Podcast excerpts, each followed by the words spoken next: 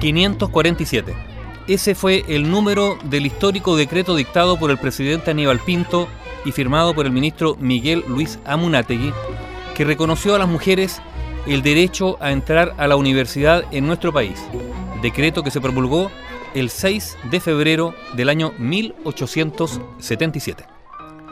En el sitio Memoria Chilena de la Biblioteca Nacional se cuenta que durante las décadas de 1860 y 1870 se generó en Chile un importante debate sobre el rol del Estado frente a la educación. Desde el gobierno de Manuel Montt, que recordemos gobernó 10 años desde 1851, se desarrollaron políticas públicas que iniciaron la formación del Estado docente, aunque la acción gubernativa descansó en la fiscalización de las escuelas de las congregaciones religiosas, municipales y particulares, mientras que la expansión de las escuelas fiscales se estancó debido a la falta de recursos y también por la indiferencia de nuestra oligarquía.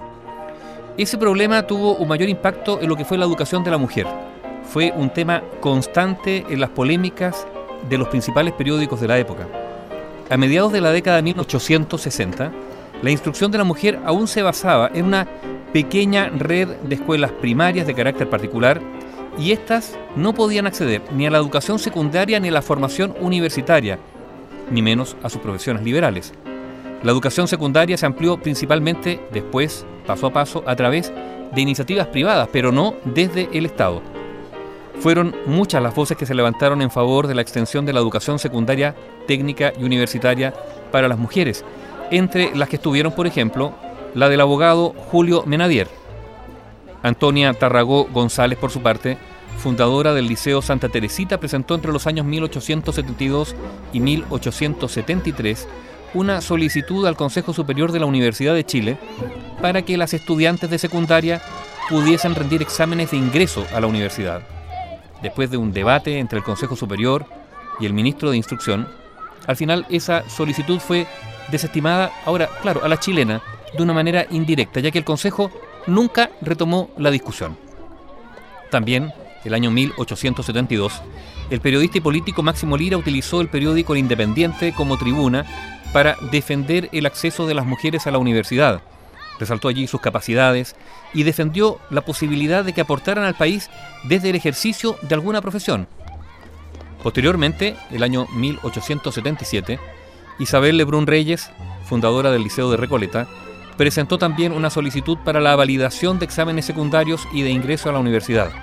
Esa solicitud de Lebrun fue recogida favorablemente por el entonces ministro de Instrucción Pública, Miguel Luis Amunategui.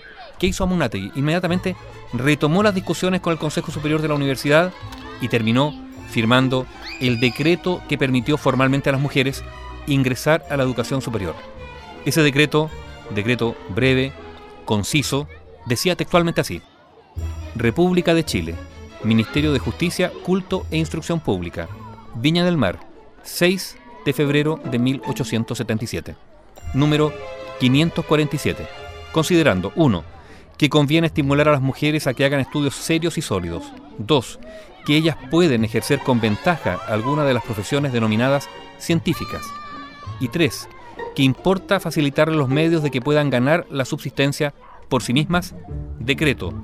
Se declara que las mujeres deben ser admitidas a rendir exámenes válidos para obtener títulos profesionales, con tal que ellas se sometan para ello a las mismas disposiciones a que están sujetos los hombres comuníquese y publíquese, y llevaba la firma de Miguel Luis Amunategui. Este denominado decreto Amunategui tuvo, evidentemente, un impacto grandísimo en el desarrollo del Estado docente, en la creación de escuelas secundarias fiscales femeninas y también en generar espacios que antes estaban vedados.